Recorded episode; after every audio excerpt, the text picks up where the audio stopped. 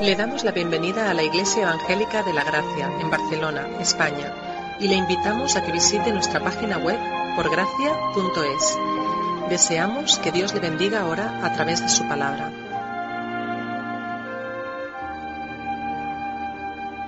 Aquellos que sois amantes del buen cine, seguramente recordáis esa mítica película oscarizada llamada Carros de Fuego. Seguramente que muchos la recordáis con cariño. Yo la recuerdo mucho con cariño porque me voy a hacer deporte con esa música de Evangelis que me animaba a correr sin parar. En esa película narra la historia principalmente de dos corredores que son colegas en la Universidad de Cambridge que se están preparando para las Olimpiadas de 1924.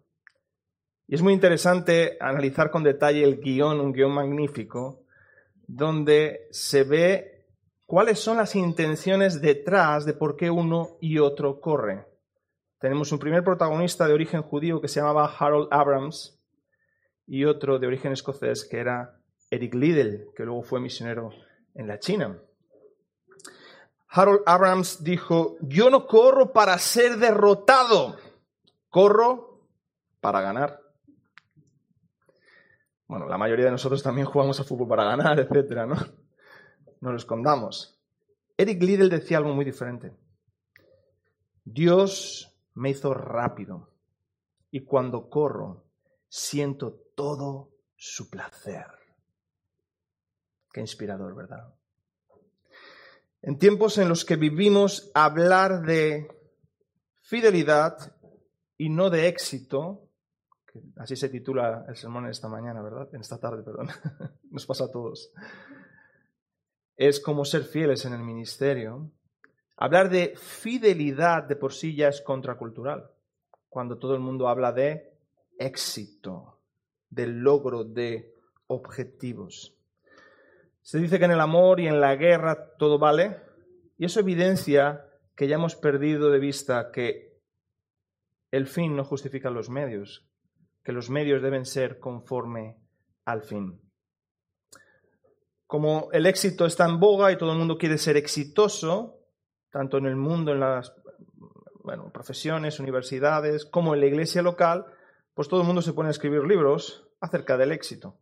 Incluso en las librerías evangélicas vais a encontrar muchos libros de crecimiento o cómo ser grandes líderes espirituales y hay títulos muy sugerentes. Algunos de ellos dice destinado al éxito, actitud de vencedor y el que más me gusta, el código del campeón. Mejor no digo los autores. no los recomendamos.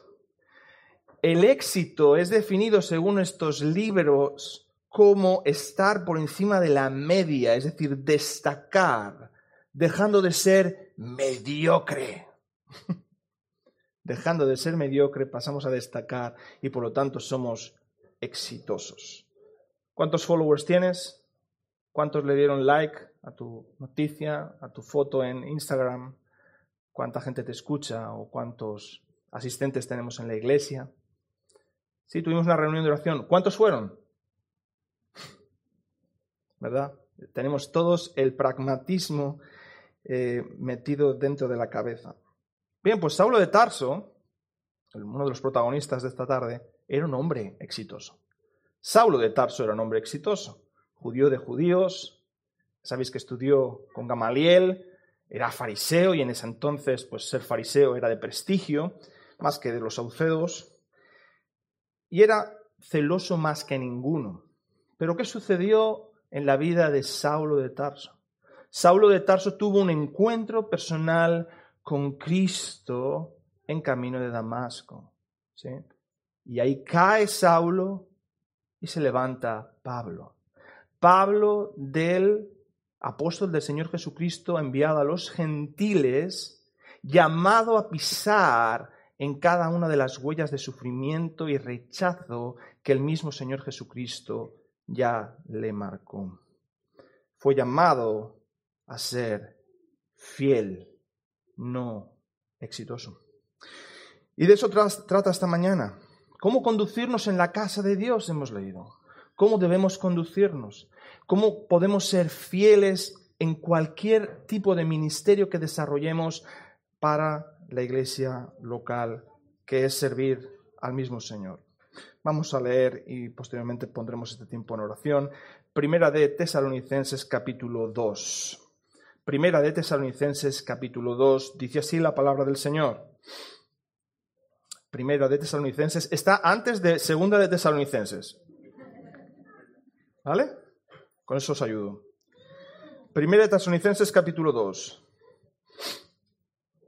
Porque vosotros mismos sabéis, hermanos, que nuestra visita a vosotros no resultó vana, pues habiendo antes padecido y siendo ultrajados en Filipos, como sabéis, tuvimos de nuevo nuestro Dios para anunciaros el Evangelio de Dios en medio de gran oposición. Porque nuestra exhortación no procedió de error ni de impureza ni fue por engaño, sino que según fuimos aprobados por Dios para que se nos confiase el Evangelio, así hablamos. No para agradar a los hombres, sino a Dios que prueba nuestros corazones. Porque nunca usamos de palabras lisonjeras, como sabéis, ni encubrimos avaricia. Dios es testigo. Ni buscamos gloria de los hombres, ni de vosotros, ni de otros, aunque podíamos seros carga como apóstoles de Cristo.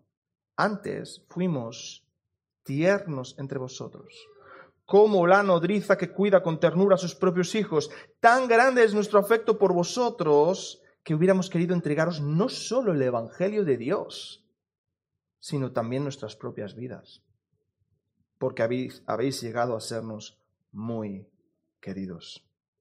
Porque os acordáis, hermanos, de nuestro trabajo y fatiga, cómo trabajando de noche y de día para no ser gravosos a ninguno de vosotros os predicamos el Evangelio de Dios. Vosotros sois testigos, y Dios también, de cuán santa, justa e irreprensiblemente nos comportamos con vosotros los creyentes.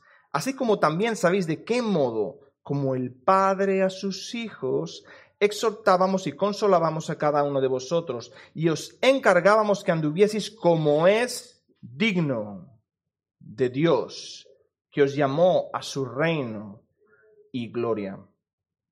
Por lo cual también nosotros, sin cesar, damos gracias a Dios de que cuando recibisteis la palabra de Dios que oísteis de nosotros, la recibisteis no como palabra de hombres, sino según es en verdad la palabra de Dios, la cual actúa, la cual actúa en vosotros los creyentes. Porque vosotros, hermanos, vinisteis a ser imitadores de las iglesias de Dios en Cristo Jesús que están en Judea, pues habéis padecido de los de vuestra propia nación las mismas cosas que ellas padecieron de los judíos, los cuales mataron al Señor Jesús y a sus propios profetas y a nosotros nos expulsaron y no agradan a Dios y se oponen a todos los hombres, impidiéndonos hablar a los gentiles para que éstos se salven, así colman ellos siempre la medida de sus pecados, pues vino sobre ellos la ira hasta el extremo. Pero nosotros, hermanos, separados de vosotros por un poco de tiempo de vista, pero no de corazón, tanto más procuramos con mucho deseo ver vuestro rostro, por lo cual quisimos ir a vosotros, yo Pablo ciertamente, una y otra vez, pero Satanás nos estorbó. Porque ¿cuál es nuestra esperanza? ¿O gozo?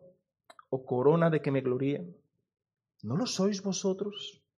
Delante de nuestro Señor Jesucristo en su venida vosotros sois nuestra gloria y gozo. Amén. Vamos a poner este tiempo en las manos del Señor.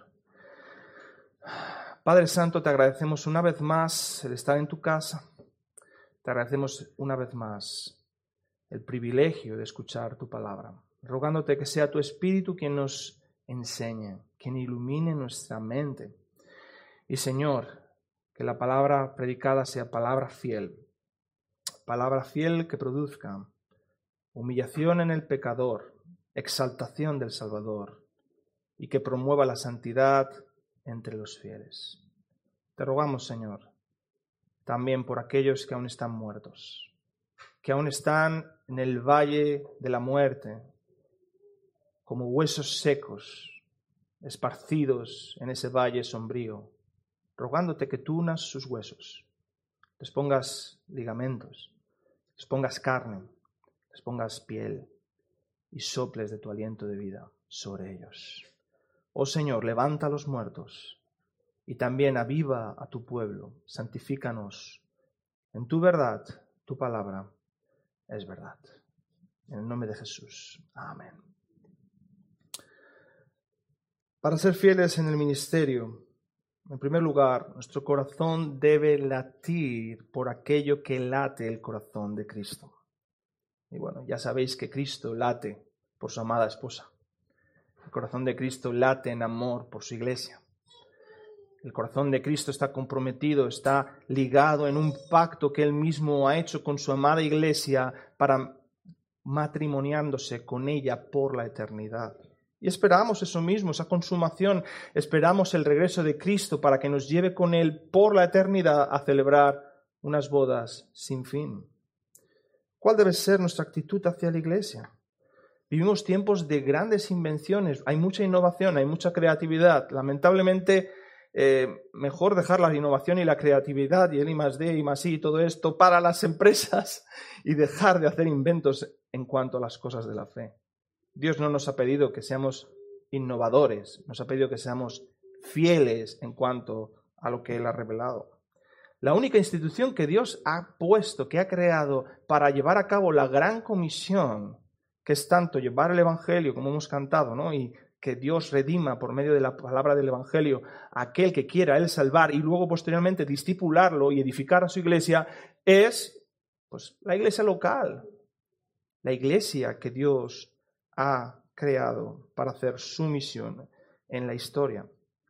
Por tanto, para empezar como primer resumen, luego después de esto te puedes dormir, que yo sé que muchos de vosotros después de comer cuesta, esto es muy importante que te quede en la mente para empezar a ser fieles al ministerio, hay que ser fieles a la esposa de Cristo, hay que ser fieles a la iglesia local. Y enfatizo local porque algunos creen que pueden ser fieles a la Iglesia Universal. Yo soy miembro de la Iglesia Universal. Ah, sí, pues dame la dirección que la visitaré. Dime cuáles son los nombres y apellidos de algunos de los hermanos con los que interactúas y que seguro que habrás tenido algún roce y te has reconciliado. No, no, yo no tengo ningún problema con ningún hermano. Claro, porque eres miembro de la Iglesia Universal. El que no ama a su hermano a quien ha visto, ¿Cómo puede amar a Dios a quien no ha visto? No se puede ser miembro de la Iglesia Universal. Lo somos, pero porque formamos parte de una iglesia local. En la posmodernidad impera el individualismo, la anarquía espiritual y eso de comprometerse y someterse los unos a los otros, vamos que no. Ya sabemos que en el posmodernismo la razón ha muerto, la emoción es lo que impera, cada uno piensa que es libre y esa llamada democracia o populismo, como queréis llamarlo, realmente es una dictadura de lo que dice gente que no sabe, que no tiene criterio. Lo vemos en las relaciones de pareja, se juntan, pero no hay compromiso, no hay pacto, no hay responsabilidad, no hay amor verdadero. Y lo vemos en aquellos que quieren ser miembros de una iglesia sin serlo, que quieren ser iglesia sin ser miembros, sin comprometerse con nadie ni con nada, incluso artistas como Bono del, grupo musical U2 o U2 en español, es uno de esos miembros sin iglesias cristianos que dicen la suya, siguen a Jesús, pero a su manera. Eso es la iglesia emergente, la iglesia emergente de nuestros días, que más que ser fiel lo que busca es ser relevante quieren tener presencia en la cultura, quieren que se hable de Jesús de cualquier manera y usan más técnicas empresariales y de marketing que aquello que se nos ha dado.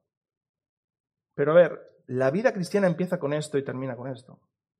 La misma palabra de Dios es la que debe regular cómo ministramos. Es lo que se llama el principio regulador. No todo está escrito, pero hay muchas cosas que están escritas. Por lo tanto, nacemos por la palabra de verdad y ministramos por la palabra de verdad. Dios ha revelado el qué y también el cómo. Y hay una de las preguntas más importantes que está por responder y que eso nos ayudará a entender el papel que tiene la iglesia local en la historia de la redención. Y es la pregunta de ¿dónde está Dios? ¿Dónde Dios pone su presencia? Bueno, los niños seguro que dirán, papá, pues Dios está en todos sitios, ¿no? Dios es omnipresente, pero qué pregunta más tonta, ¿no? Ya lo sabemos, Dios es omnipresente. ¿Dónde está Dios? En todos sitios. Bien. Pero en la Biblia vemos que Dios también está de forma especial en algunos lugares. Dios pone su presencia especial en algunos lugares. Vamos al principio para entenderlo. El principio, pues, ¿qué tenemos? Un huerto. En un huerto Dios pone a Adán y Eva, el huerto del Edén, y ahí Dios pone su presencia especial y está en comunión con Adán y Eva. Muy pronto, entendemos que es muy pronto, caen, pero poco después Dios da una promesa y Dios va formando un pueblo en el cual Dios está de forma especial con ese pueblo, con Abraham, con Isaac y con Jacob. Incluso cuando están en cautiverio en Egipto, Dios está con ese pueblo y sus promesas son vigentes. Cuando salen y son liberados, Dios les acompaña protegiéndoles en columna de fuego, en columna de humo. Dios les acompaña poniendo su tienda entre ese pueblo con el tabernáculo. Luego veremos el arca, luego veremos el templo cuando el reino llega a su consumación con Salomón, ¿verdad? Dios estaba de forma especial en esos lugares y lo veían con un humo que entraba y no sé qué, ¿sí?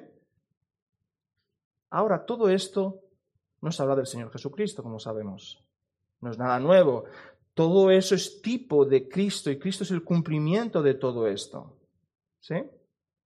Y Cristo dice la misma palabra que en él corporalmente, sí, Cristo no era un fantasma, Cristo era un hombre, como nosotros, con carne y hueso, él era el Dios hecho carne, y en ese hombre que tenían delante, que podían tocar, que comía como nosotros, que sufría como nosotros, que fue tentado como nosotros, ahí corporalmente habitó toda la plenitud de la deidad.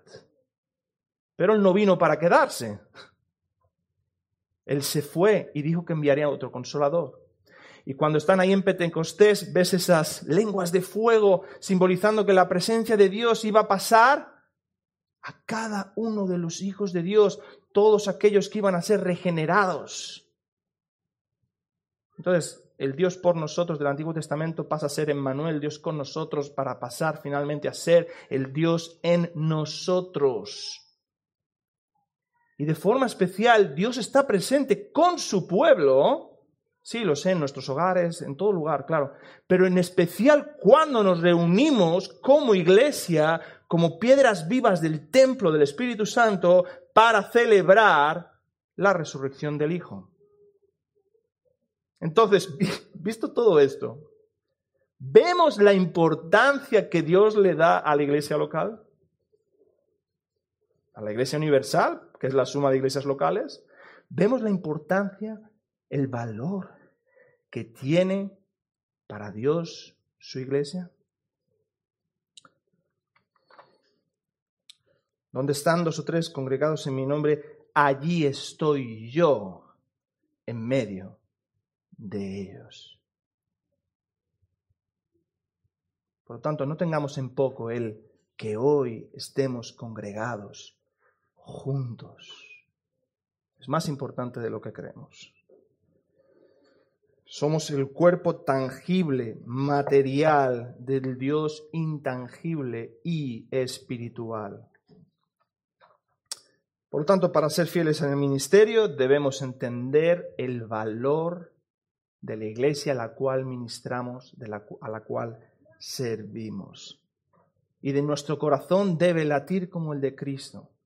Y nuestro corazón debe tener los mismos afectos por la iglesia que los del Señor Jesucristo. Para ser fieles en el ministerio, tal y como hemos leído, necesitamos cuatro, de muchas características, pero cuatro características principales para ministrar fielmente. En primer lugar, veremos que debemos tener un corazón recto, un corazón recto. En segundo lugar, una actitud de siervo. En tercer lugar, una integridad inquebrantable. Y finalmente, un interés genuino. Veamos un corazón recto. Primer punto.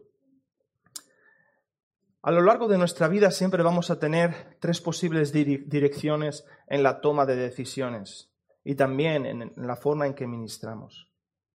A mano izquierda vais a tener el aplauso del mundo, ¿sí? Podéis ser motivados a hacer las cosas como las hacéis, qué hago y cómo lo hago para recibir el aplauso del mundo, ¿sí? voy a colgar esto en Facebook, a ver a cuántos le gusta. O puedes colgar eso porque va a ser de bendición. ¿Sí? Entonces tenemos el aplauso del mundo a mano izquierda, a mano derecha tenemos la autocomplacencia. Voy a colgar esto porque estoy muy guapo en esta foto. Autocomplacencia total, ¿no? O sea, busco el aplauso, a ver cuánto está, pongo esta foto porque estoy muy guapo, o por el agrado del Padre. Hago lo que hago porque agrada a mi Padre esto. Y conociendo a mi Padre sé que hago esto porque le va a agradar. ¿Bien? Entonces el corazón de Pablo estaba enfocado en el agrado de Dios. Lo que él hacía, lo hacía porque estaba seguro que agradaba al Padre. Y no le contaras historias, ni aplauso, ni autocomplacencia. No, lo tenía muy claro. Seguía muy bien las pisadas de su maestro. El primer versículo encontramos algo importante. Dice que vosotros mismos sabéis, hermanos, que nuestra visita a vosotros no resultó vana vana o fracasada, ¿vale? Podríamos decir. Y aquí vemos algo ya muy, muy importante. Todo ministerio que hagamos en la iglesia local, sea sencillo, sea complejo, nunca va a ser en vano. A veces dices, pero ¿por qué me estoy esforzando tanto? ¿Sí? ¿Y por qué tanto empeño en esto o en lo otro? No es en vano.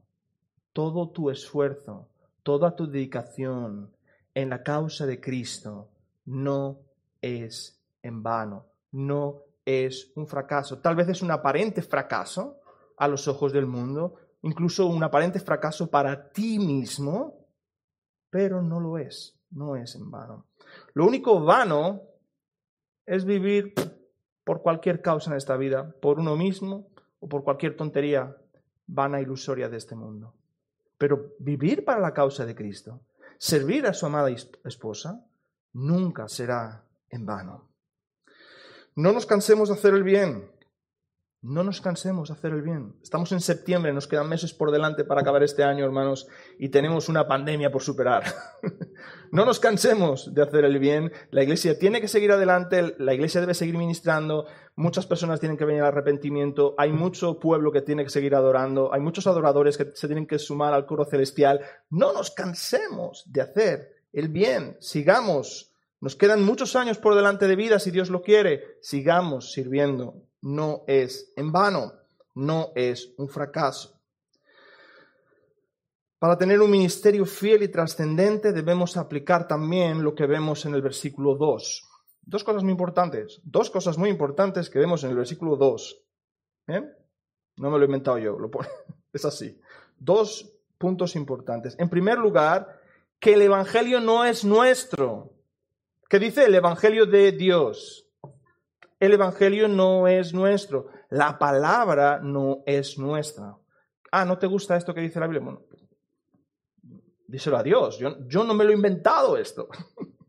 Yo no lo he creado. Yo no. Es Dios mismo. Es el corazón de Dios, es la voluntad de Dios. ¿Tienes un problema con Dios si no estás de acuerdo? No conmigo.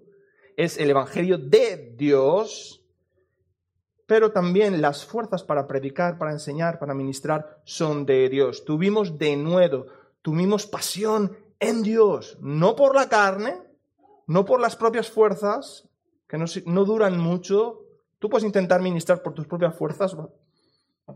Yo, hemos visto muchos ministros y muchos pastores que han durado poco porque se autollamaron, pero el ministerio fiel es una maratón es de que Dios te llama hasta que Dios te llama. Es toda la vida. Toda la vida. No somos los protagonistas, sino los instrumentos. Esto no trata de nosotros, trata de Dios. Y al mismo tiempo sabemos, por Romanos 1.16, que el Evangelio es poder de Dios para salvación en Cristo Jesús. Es decir, que los resultados tampoco son nuestros. Yo puedo intentarlo como pero si hay alguno aquí que no conoce al Señor Jesucristo, por muy bien que lo haga, por muchas Biblias que le lance, no se va a salvar. Porque no depende de mí. lo haga bien o lo hago mal. Ya sabéis que Spurgeon, se convirtió en un sermón horrible, con un sermón horrible, porque Dios lo quiso. Y el mismo Spurgeon lo, lo relata así. Dios es soberano para la salvación. Nosotros debemos hacer lo mejor que podamos, ser responsables, pero es Dios que da el resultado también. Ahora, ¿qué estaba pasando con Pablo y Silas? Pablo y Silas estaban siendo acusados en la distancia, versículo 3, de sostener ideas falsas, de una religiosidad llena de inmoralidad y de engañar a la gente para su propio provecho. Es decir, les estaban acusando de ser unos sofistas. ¿Quiénes eran los sofistas? Los sofistas eran unos personajes, unos charlatanes, que iban de pueblo en pueblo, encandilando a las personas con una gran oratoria, que eso se estiraba mucho en el mundo griego. No decían nada, era una cáscara sin nuez, decías así, no hay nada, no han dicho nada, pero lo han dicho muy bonito. ¿Sí? Y como lo han dicho muy bonito, ahora pasa la bolsa y todo el mundo ponía algo en la bolsa. Les estaban comparando con los sofistas, pero se estaban equivocando totalmente. Pablo en ninguna manera buscaba, y aquí se está defendiendo Pablo, en ninguna manera estaba buscando el enriquecimiento personal y la prosperidad personal y material. Todo lo contrario. Lo que él buscaba era la prosperidad espiritual de los hermanos en Tesalónica. Versículo 4 encontramos el corazón de este punto sino que según fuimos aprobados por Dios para que se nos confiase el Evangelio, así hablamos, no como para agradar a los hombres, sino a Dios que prueba nuestros corazones. Dios no solo nos ha dado la salvación, Dios nos ha confiado su palabra. Dios nos ha confiado su palabra para que la preservemos, para que la utilicemos fielmente y la preservemos para la próxima generación. Se nos ha confiado muchísimo. Y lo mejor que podemos hacer para agradar a Dios es dejar que Dios hable. Como dice John Piper, ¿quieres escuchar la voz de Dios? Lee la Biblia en voz alta.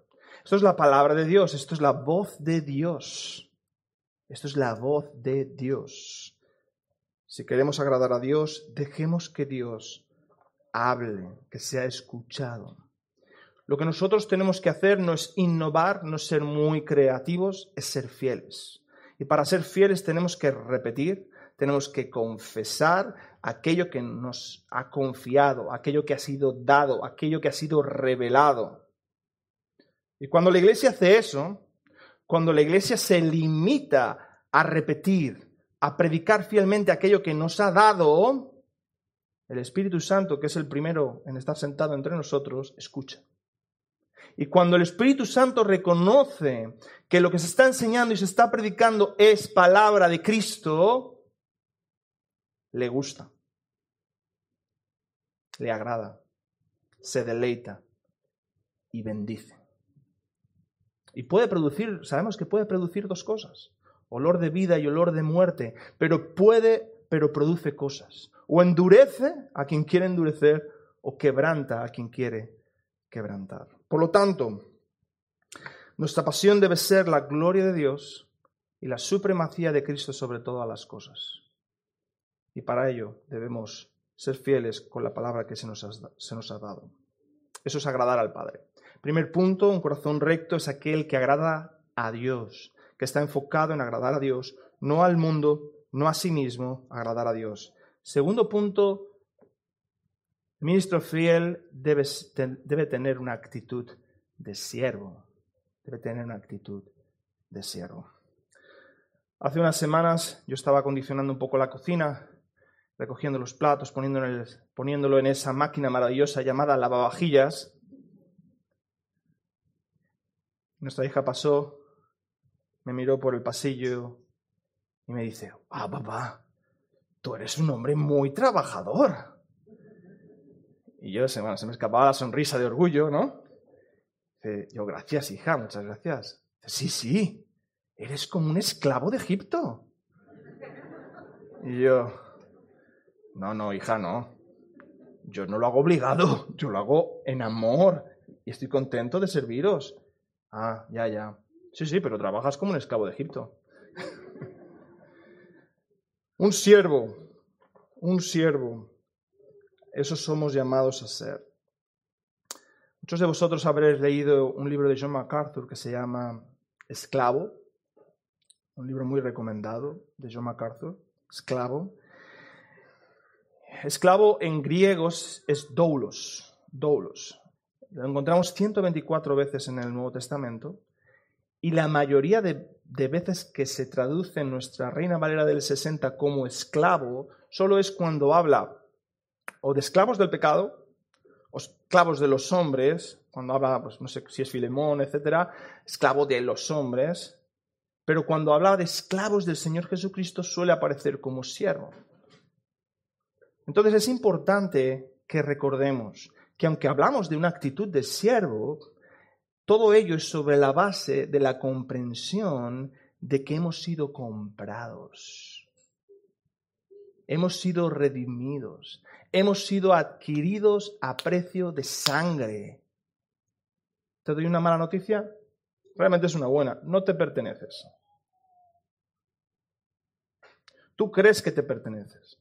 Tú tomas decisiones cada día pensando que tú tienes que administrar tu tiempo, que tú decides cómo gastas el dinero, que tú decides qué carrera puedes estudiar o que tú decides en qué empresa puedes trabajar. Te equivocas. Te equivocas si eres regenerado, si eres nacido de nuevo. Eres esclavo. Le perteneces al Señor. Y por lo tanto te debes a Él, a su agrado, a su deleite. Entonces, la actitud de siervo siempre bajo esa comprensión de que hemos sido adquiridos. Hemos sido liberados del pecado, pero no para hacer lo que nos dé la gana. Versículo 5. Nunca usamos palabras lisonjeras, como sabéis, ni encubrimos avaricia. Dios es testigo. Las palabras lisonjeras o aduladoras son aquellas que buscan encandilar a las personas para finalmente sacarles un provecho. Son discursos agradables, pero con malas intenciones. Incluso podemos ver que existe música zalamera, aduladora, y hay muchos músicos que parecen más encantadores de serpientes que ministros de música. Ellos van propiciando un clímax emocional, incluso muchas veces van de la mano con grandes evangelistas y dicen, sube el volumen, sube la intensidad, y ahora, ¿creen Cristo? Sí, todos. Todo el mundo cree en Cristo, salen al frente, ¿verdad? un avivamiento que después de un mes no sé en qué quedará. Todo eso es pura manipulación. Y eso es muy evidente en el neopentecostalismo, que surgió del pentecostalismo y que es el resurgir de la herejía montanista del siglo II, que se caracterizaba con grandes expresiones emocionales muy exageradas y con un afán por lo sobrenatural. Vamos, que están más interesados en el poder de Dios que en el Dios de poder. No cultivando una intimidad con Dios, no cultivando una devoción con Dios, sino que están como Simón el mago, seducidos por el poder. Pero el cristianismo no es magia, es poder de Dios para salvación pero sobre todo el rechazo a este movimiento de los incrédulos que alucinan viendo cómo la gente saca sus carteras y, lo dan todo, es por eso mismo, por el afán en el materialismo, por el afán en lo económico, sacando incluso a la gente pobre lo poco que tienen. Ministerios que oran, supuestos milagros, supuestas sanidades, siempre a un módico precio. Ven a por tu milagro hoy, está barato, oferta, oferta. Realmente es ridículo, pero la gente sencilla cae en estas trampas. Spurgeon dijo casi de forma profética, yo diría profética me atrevería a decir, dijo una frase que todos conocemos, pero que es muy importante. Llegará el día que no habrá pastores ministrando ovejas, sino payasos entreteniendo a las cabras. Y tiene mucha razón. Y ha llegado ese día. No sé si en tiempos de Spurgeon había, seguramente también, pero hoy lo hay en abundancia. Son los sensuales de los que habla el apóstol Judas. Pero el apóstol Pablo no era nada de eso. No se parecía en nada. su pasión y su retribución era el mismo servicio. Su porción era Yahvé, como los levitas. Él no necesitaba una tierra. Su posesión era ser un levita, ser un siervo del Señor. Pablo no buscaba la gloria de los hombres, pero sí que busca gloria. Son los que buscan gloria, honra e inmortalidad, como dice Romanos, Pablo a los Romanos. Y te pregunto, entonces, ¿cuál será tu gloria cuando Cristo regrese? ¿Cuál será tu gloria cuando Cristo regrese? ¿Cuál es tu gozo en el día de hoy? Ya te digo que la gloria que tendrás será semejante al gozo que tienes hoy. Están conectados tu gozo hoy, ¿dónde están puestos tus afectos? ¿Qué es aquello que amas, aquello que más te interesa? ¿Dónde pones más tu tiempo? ¿Dónde pones más pensamiento? ¿Dónde pones más interés? Puede ser tu cuerpo, puede ser tu coche, puede ser tu carrera, puede ser tu retribución. ¿Dónde pones tus afectos? Ahí está tu Dios. Y allí te estará tu gloria o tu vanagloria, porque cuando pase por fuego vamos a ver qué queda. El crecimiento espiritual debe ir acompañado de crecimiento en servicio, compromiso, pasión, espíritu de sacrificio desinteresado, sin búsqueda de protagonismos, porque no venimos a la iglesia a hacer carrera profesional. No venimos aquí con nuestras frustraciones personales y profesionales a ver si me alegro un poco el día. Nuestra gloria es la gloria de Cristo y la extensión de su fama. Su fama.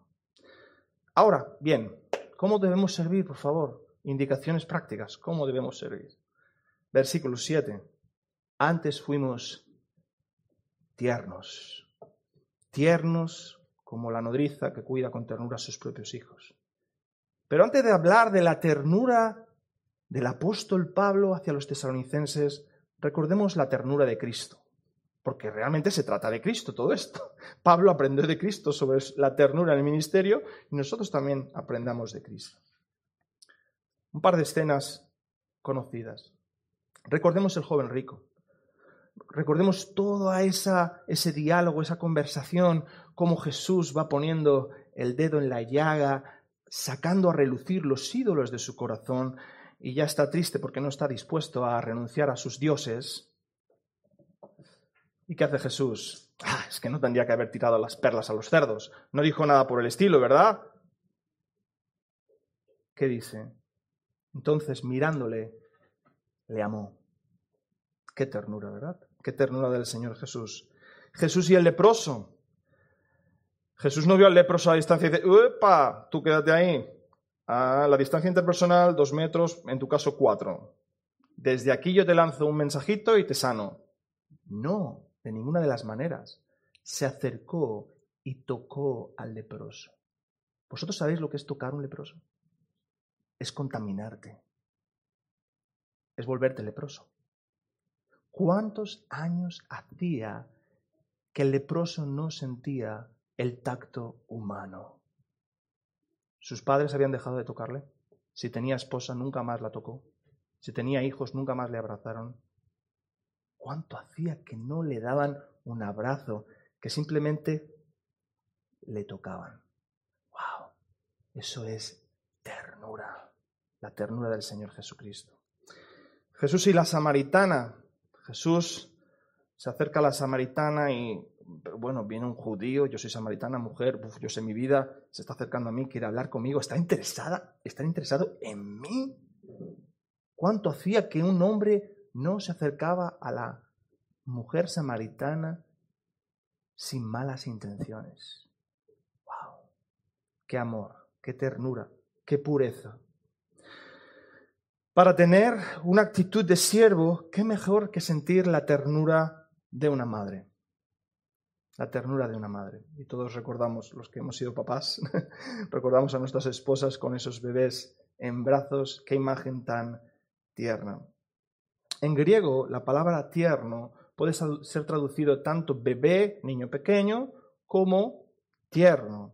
Pero sea una cosa u otra, lo que nos está diciendo aquí el apóstol Pablo es que la forma en que él tenía de ministrarles, de tratarles, era amable, era humilde, era delicada, era tierna.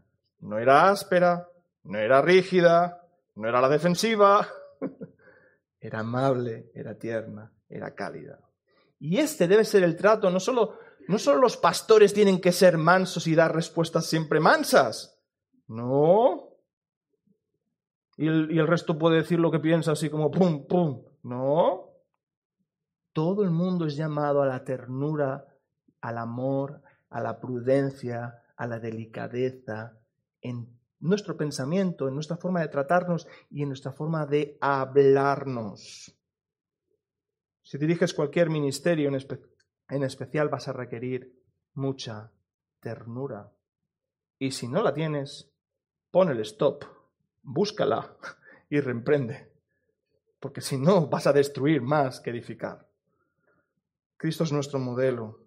Nuestro modelo, recordar otras escenas, cuando Él estaba en la cruz, Él sufriendo en la cruz, no solo dijo, Padre, perdónalos porque no saben lo que hacen, miró a su madre, su madre terrenal, María, y dice, he ahí tu hijo. No era en plan, olvídate de mí, sino, yo me estoy acordando de ti, me estoy acordando de tus, de tus necesidades. Seguramente era una viuda, María. No se habla más de José, se está acordando de su madre, la está cuidando, le está pidiendo a Juan, cuídala, por favor. Qué ternura, ¿verdad? O cuando resucitó, le mandó un mensajito, le mandó un WhatsApp a Pedro. Le mandó un mensajito y le dijo, decirle a Pedro, ¿no? También que he resucitado, que pronto nos veremos. Qué consuelo para Pedro. Me ama aún, después de lo que le hice. Qué ternura, qué amor. Sigamos adelante con el versículo 8 y 9. Una de las claves para el ministerio fiel de Pablo fue que nadie de los ministrados podía decir que Pablo tenía intereses ocultos, encubiertos, como la codicia o la vanagloria. Pablo era muy diferente de los apóstoles, falsos apóstoles de hoy día, que miran el reloj con Rolex, visten de Armani, etcétera, etcétera.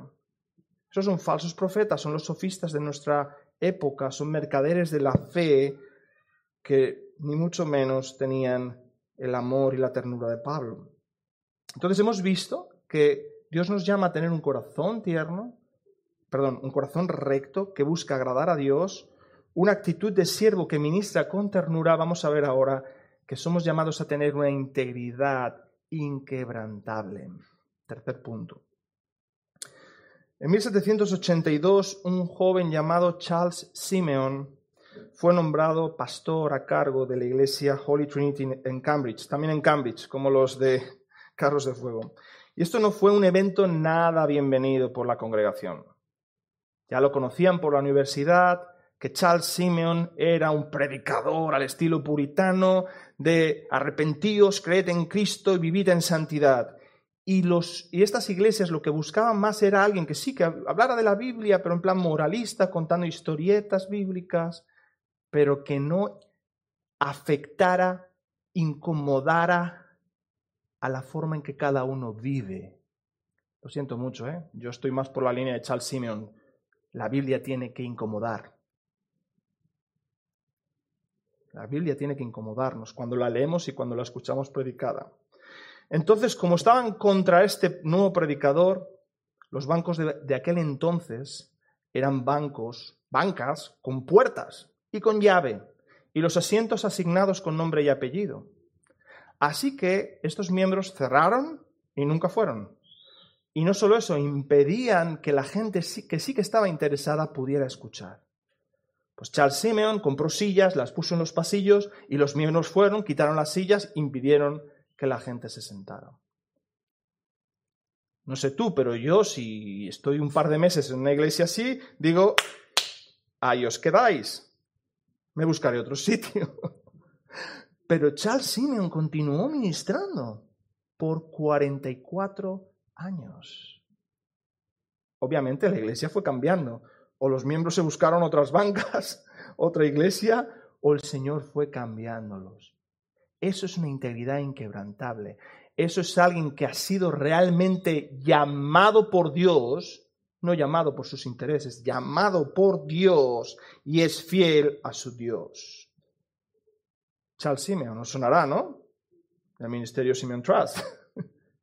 Hoy día nosotros hemos tenido muchos, muchos talleres de predicación en honor a este gran expositor bíblico que fue fiel al ministerio por tantos años. Como, Pablo, como Charles Simeon Pablo ministraba con esa integridad, vamos a ver en qué se caracterizaba esa integridad. En primer lugar, por una religiosidad sincera, sincera. Una religiosidad que no tenía una doble vida, sino que él vivía de la misma manera en cualquier lugar. Él vivía los principios de la palabra en cualquier lugar. Tenía una conducta justa, adaptándose a los mandatos revelados por el Señor. Obviamente era pecador como tú y como yo, pero se esforzaba. Uno sabe cuando alguien se está esforzando por vivir en santidad o le trae sin cuidado y puede vivir una doble vida. Una el domingo y otra de lunes a sábado. Y también tenía un comportamiento íntegro, que es aquel que no da pie a ningún reproche ningún miembro de la iglesia de Tesalónica podía decir que había un interés encubierto en Pablo. Hermanos, vamos al estilo Charles Simeon. ¿Qué es lo que tú estás aportando a esta iglesia? ¿Es tu religiosidad sincera? ¿El que te haya sumado a esta iglesia la está haciendo más santa o más mundana? ¿Es tu conducta justa? ¿Procuras realmente vivir de acuerdo a los patrones de la palabra de Dios? Y recordemos, la ley sigue en vigor. La ley moral de Dios sigue en vigor porque Dios es santo, eh, Dios no ha cambiado, es inmutable en su santidad. Por lo tanto, lo que dijo a nivel moral, no a nivel litúrgico o leyes ceremoniales o leyes civiles, sino ley moral, sigue vigente. ¿Te esfuerzas para aplicar eso en tu vida, en tu hogar? ¿Mejora el testimonio público de la iglesia que tú hayas entrado por esa puerta? ¿O acabas de desprestigiar la iglesia evangélica de la gracia por haber entrado? Como, vaya, y esa persona entra ahí, buah, pues lo que puedo esperar dentro, menudo desastre. Cuidado. Ven tus hijos y esposa o esposo al mismo hombre en la iglesia que en el hogar.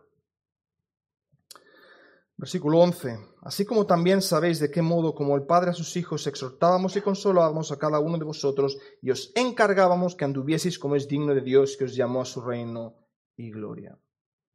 Hemos visto anteriormente una primera metáfora que tenemos en el texto que es la ternura de una madre. Ahora vemos una segunda metáfora, la responsabilidad de un padre. Y Pablo ejemplificaba perfectamente esa metáfora, siendo diligente, sacrificial, esforzándose siempre por no ser una carga a la iglesia y servirles de cualquier manera que fuera necesaria. Ahora bien, aquí tenemos que puntualizar la diferencia que existe entre la autoridad y la potestad. Esto es importante. La potestad es el poder que tienes por el cargo que ocupas, sea en una empresa, sea en tu hogar. Yo soy el padre de familia, aquí se hace lo que yo digo, ¿no? Y la autoridad es moral.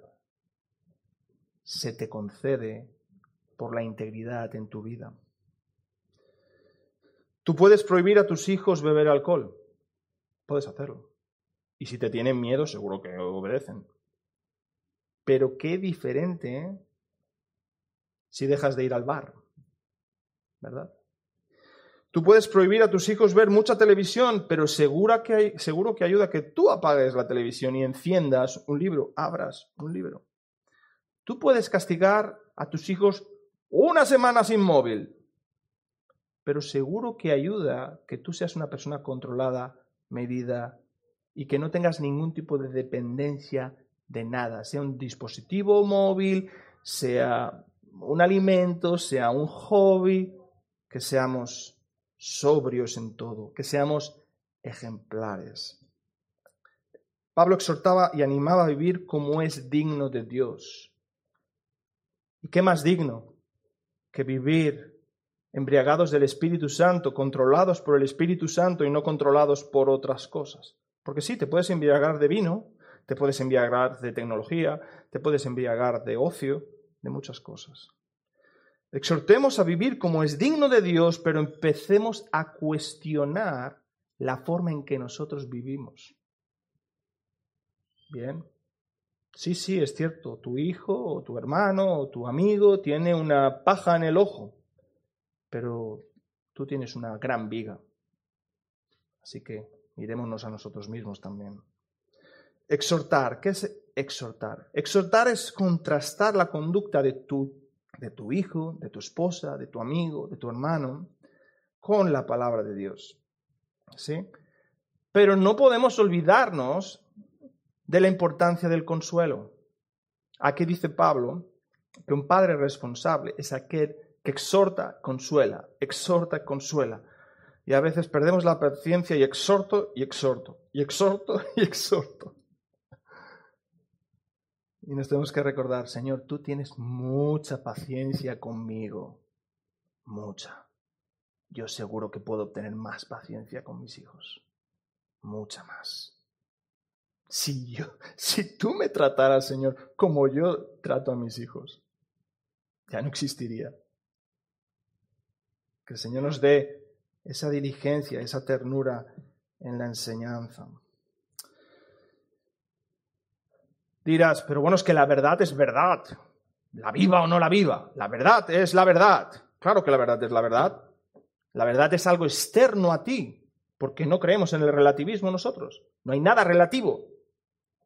Hay una verdad que existe y todo lo que no es la verdad es mentira. Por lo tanto, sí, la verdad es verdad. Niño, eso está mal, eso está bien, cierto. Ahora, sabemos que hay una gran diferencia cuando vivimos lo que predicamos y predicamos lo que vivimos y los que están a nuestro alrededor lo ven y eso cambia las cosas. Y eso cambia las cosas. Es el poder de la integridad. Tenemos que ser cartas vivas. Tenemos que predicar y vivir lo que predicamos para que nuestra vida no sea un estorbo, sino que nuestra vida, nuestra conducta sea un adorno a la doctrina que creemos y sostenemos. No un estorbo, un adorno. Tu conducta no debe ser un estorbo al mensaje, tu conducta debe ser un adorno a la doctrina que sostienes, que confiesas, que enseñas. Por tanto, hemos visto que un ministro fiel tiene que tener un corazón recto, enfocado en agradar al Señor, tiene que tener una actitud de siervo, que no se enseñorea de la iglesia, que no busca sus propios intereses, sino que se desvive por la iglesia, y una integridad eh, inquebrantable, responsable y ejemplar. Último punto, un interés genuino, un interés genuino. Si rescatamos el versículo 1 de este capítulo, recordamos que Pablo le dice a los tesalonicenses que su visita no había sido un fracaso, que no había sido en vano. En primer lugar, no había sido en vano porque lo que Pablo trajo no fue su propio mensaje, su propia oratoria, sino la palabra de Dios. Y en segundo lugar, porque los hermanos de Tesalónica abrazaron esa palabra, retuvieron esa palabra, recibieron esa palabra. Y aquí vemos la dinámica ministerial. Tú quieres ministrar fielmente en una iglesia, tienes que entender que el ministerio gira en torno a la palabra de Dios. Unos predican, unos enseñan y otros la reciben, la viven, la comparten. Y en el versículo 17, ya avanzando un poquito más, encontramos una tercera metáfora. En el versículo dice, que Pablo se sentía como separado. Pero en el griego, si lo traducimos de forma más literal, podemos decir quedar huérfano lejos de, por lo que el versículo quedaría, pero nosotros hermanos quedamos huérfanos lejos de vosotros por un poco de tiempo. Es decir, Pablo y Silas amaban tanto la iglesia en Tesalónica que en esa distancia y en el verse impedidos de irles a visitar, se sentían como huérfanos. ¿Te has sentido alguna vez huérfano? Por no poder estar con tus hermanos, por no encontrar una iglesia local fiel en la que te sientas como en casa, como una familia espiritual. Durante este tiempo de pandemia muchos habéis expresado esa realidad como os echo de menos, me gustaría estar juntos, volver a adorar juntos, escuchar al pueblo de Dios cantar, escuchar la palabra, compartir, hacer coinonía, hacer comunión. Eso es lo que Pablo está expresando. Porque como dijo el Señor Jesús, todo aquel que hace la voluntad de mi Padre, que está en los cielos, ese es mi hermano y hermana y madre. Sí, lo siento mucho, a lo mejor no estás muy contento de escuchar esto, pero por la eternidad, la familia que tienes aquí es la familia que tendrás por la eternidad. Con ese hermano, sí, con ese hermano. Así que empieza a llevarte bien. La familia espiritual es la que va a perdurar por la eternidad. Por la eternidad. Así que trabajemos ese amor. Me gustaría pararme también en el versículo 18. Por lo cual quisimos ir a vosotros, yo Pablo ciertamente, una y otra vez, pero Satanás nos estorbó. Bueno, son esas palabras que nos gusta pasar por encima, no, no, no adentrarnos mucho en esas verdades, pero la realidad es que Pablo no había podido ir a Tesalónica por oposición diabólica. Por oposición diabólica. El obstáculo de Pablo no fue Dios. Dios es soberano y permitió eso, como permitió que Satanás tocara a Job, permitió que Satanás pusiera trabas a Pablo en su viaje misionero de vuelta a Tesalónica.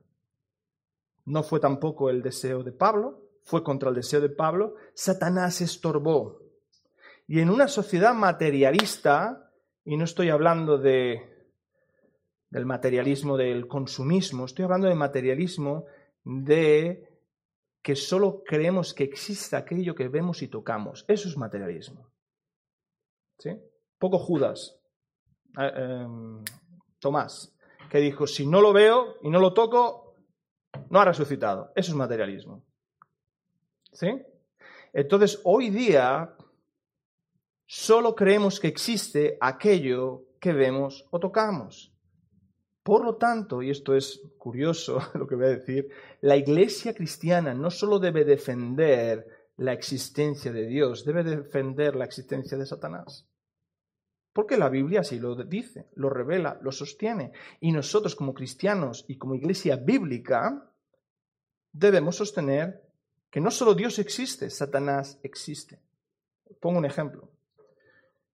El ejército aliado en la Segunda Guerra Mundial no solo se dedicaba a poner guapos a sus soldados, que eh, hicieran marchas de estas militares bonitas, todos al son de, la música de la banda, y saber eh, disparar y saber utilizar el armamento. No, ellos se dedicaban a estudiar al enemigo.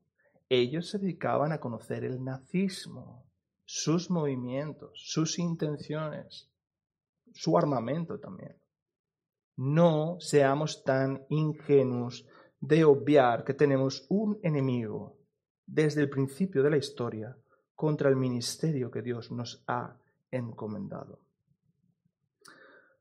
Últimos versículos, porque cuál es nuestra esperanza o gozo o corona de que me gloríe, no lo sois vosotros delante de nuestro Señor Jesucristo en su venida, vosotros sois nuestra gloria y gozo. Pablo está centrado en la expectativa del regreso de Cristo, y en el versículo 19 encontramos la aparición de un término importante que es el término de parousia, que significa presencia. Parousia hace referencia a cuando un gran conquistador, un personaje importante, hacía su presencia en la ciudad. Está aquí, ya viene, hace su presencia, su parousia. Y están esperando que Cristo haga su presencia. Y Pablo quiere estar presente físicamente en la iglesia de Cristo porque sabe que Cristo mismo se va a hacer presente en la historia de la humanidad. Y cuando Cristo aparezca, quiere que Cristo le encuentre ocupado en sus cosas, en su iglesia. ¿En qué te encontrará a ti ocupado? ¿Jugando videojuegos? ¿Viendo la tercera temporada de esas series que nunca acaban? ¿En eso te encontrará? ¿Ocupado? Dios no lo quiera. Y en segundo lugar, porque vamos a estar delante de nuestro Señor. Y esto hace énfasis en la doctrina del juicio final. Sí, vas a ser juzgado. Sí, has sido redimido. O no has sido redimido. Seas incrédulo, seas creyente, estés muerto o estés vivo, vas a ser juzgado. Vamos a ser juzgados. Vamos a estar delante del trono blanco y se nos va a caer la cara de vergüenza.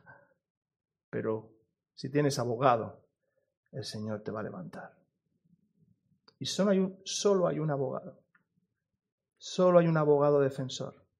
Es el Señor Jesucristo. Ponte de tu lado y hazlo hoy. Pablo aún tenía en el eco, el eco de la voz del Señor Jesús de camino de Damasco diciéndole, Saulo, Saulo, ¿por qué me persigues? Pero él buscaba escuchar algo diferente de su Señor. Buscaba ese día donde el Señor le diga, bien, buen siervo fiel, has sido fiel, entra en el gozo de tu Señor. Eso es lo que busca Pablo, ese es, es el anhelo de los verdaderos hijos de Dios, no el aplauso del mundo, no la autocomplacencia, nuestra gloria es esa sentencia, esa alabanza de Dios mismo diciéndonos, has sido fiel. No hay más. No hay nada más elevado que Dios te diga eso. Has sido fiel. Imaginaros a un niño, los que somos papás, pues cuántas veces no hemos llegado a casa, eh, llamamos a la puerta o escuchan el sonido de las llaves y se acercan nuestros hijos con sus mejores dibujos. Han estado horas, a lo mejor durante toda la mañana, preparando un dibujo para papá. ¿Le gustará? ¿No le gustará? Con la expectativa de vernos deleitándonos en ese dibujo, en ese cariño, abrazarnos, besarnos. Eso es lo que busca Pablo. Obviamente lo que Pablo tiene entre manos es muy diferente.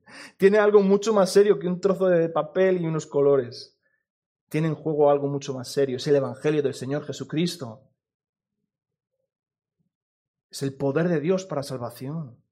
Y lo que busca es eso mismo, que cuando aparezca delante del Padre diga, mira papá, esto lo he hecho por ti. ¿Estás contento? Y recibir esa sentencia, recibir esa alabanza de la boca de su Padre. ¿Qué hay más grato, qué hay más hermoso que escuchar esa alabanza de parte de nuestro Padre Celestial? Hermano, ¿cuál será tu gloria en ese día? ¿Cuál será tu gloria? ¿Le enseñarás a Dios tus prestigiosos diplomas? Papá, mira, estudié en Harvard en Oxford. ¿Le enseñarás a Dios tu fabuloso coche? ¿Le enseñarás a Dios tus muchas posesiones? ¿Le enseñarás tus logros empresariales? ¿Le enseñarás tus trofeos deportivos? ¿Qué es todo eso? Es importante, yo no digo que no. Eh, son cosas de esta vida, pero ahí vas a poner tu esperanza. Ahí vas a poner tu gloria en aquel día. ¿Habrás cuidado a su esposa? ¿Habrás sido parte de su causa? ¿Habrá latido tu corazón como late el corazón del Señor Jesucristo? ¿Habrás cuidado su rebaño? ¿Te habrás implicado en su reino? Para Pablo, su ministerio en la iglesia era su gloria, era su corona, era todo lo que necesitaba en esta vida porque fue la causa por el que el Dios Hijo, Dios el Hijo se encarnó. ¿Acaso tu vida es más importante que la de Cristo? ¿Acaso tus planes son mejores que los del Señor Jesucristo? Él vino a este mundo para morir en la cruz por su iglesia. ¿Acaso hay una causa mayor por la que vivir, por la que gastar tus años, por la que dar toda tu juventud, la que tengas? Si te queda alguna, dala. todas tus fuerzas. Si el Señor Jesucristo lo dio por su iglesia, ¿tus planes son mejores que los suyos? No, no te equivoques. No olvidemos, ante todo, que si hoy podemos tener el gozo de ver esta iglesia, esta iglesia que Dios ha levantado de la nada, en pocos años, es porque Cristo, por el gozo puesto delante de Él, sufrió la cruz. Es por la cruz. Es por ese aparente fracaso de la cruz que hoy estamos aquí. Ese aparente fracaso de la cruz realmente fue el mayor de los éxitos de la historia. No hay éxito mayor que la cruz del Señor Jesucristo, quien mató a la muerte con su misma muerte. ¿Quién pudiera haber pensado algo así? Ni los de Troya se hubieran esperado algo así. Señor Jesucristo tuvo un corazón recto. Todo lo que hizo fue movido por agradar a su Padre. El Señor Jesucristo tuvo una actitud de siervo. No solo lavó nuestros pies, lavó nuestros corazones con su propia sangre. Él fue tentado por nosotros, como nosotros, pero él no hizo caso del veneno de la serpiente, de las mentiras envenenadas de la serpiente, y fue inquebrantable. Y él siempre mostró un interés genuino por las personas. Nunca le impresionaron las masas, nunca, sino las personas. Es por su gracia y es gracias a él que hoy podemos formar parte de esta preciosa iglesia. Hermanos, que el Señor nos ayude mantenernos fieles, agradando al Padre con una actitud de siervo, con una integridad inquebrantable y un interés genuino por los hermanos. Y que ante todo, su iglesia, servir a su iglesia, sea nuestro gozo presente y nuestra gloria futura. Amén.